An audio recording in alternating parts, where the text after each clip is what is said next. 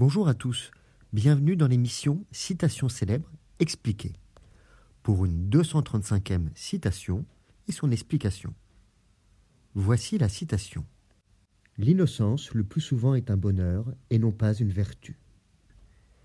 Elle est d'Anatole France, tirée de son œuvre Les dieux ont soif, en 1912.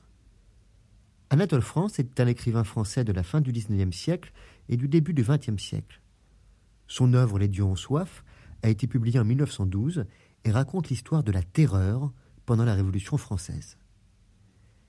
La citation L'innocence le plus souvent est un bonheur et non pas une vertu peut être interprétée de différentes manières. D'une part, elle peut être comprise comme une critique de la moralité conventionnelle qui valorise la vertu au détriment du bonheur. Selon cette perspective, l'innocence, bien que n'étant pas nécessairement vertueuse, peut procurer un bonheur sincère et authentique. D'autre part, la citation peut également être interprétée comme un avertissement contre la naïveté. L'innocence peut être considérée comme une sorte de cécité, d'aveuglement volontaire à la réalité et aux dangers qui nous entourent.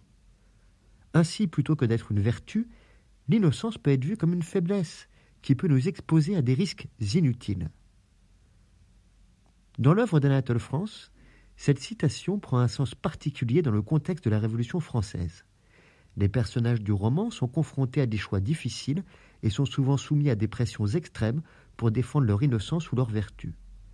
Cependant, comme le montre le roman, l'innocence n'est pas toujours suffisante pour survivre dans un environnement aussi brutal et violent. Au contraire, l'innocence peut même devenir un fardeau et les conduire à leur perte. Ainsi, la citation peut être considérée comme une mise en garde contre la dangerosité de l'innocence dans des situations extrêmes, où la vertu doit souvent être mise de côté pour survivre. En somme, la citation met en lumière la complexité de la notion d'innocence et invite à une réflexion sur la place de la vertu et du bonheur dans nos vies, ainsi que sur la manière dont nous abordons les situations difficiles. L'innocence le plus souvent est un bonheur et non pas une vertu.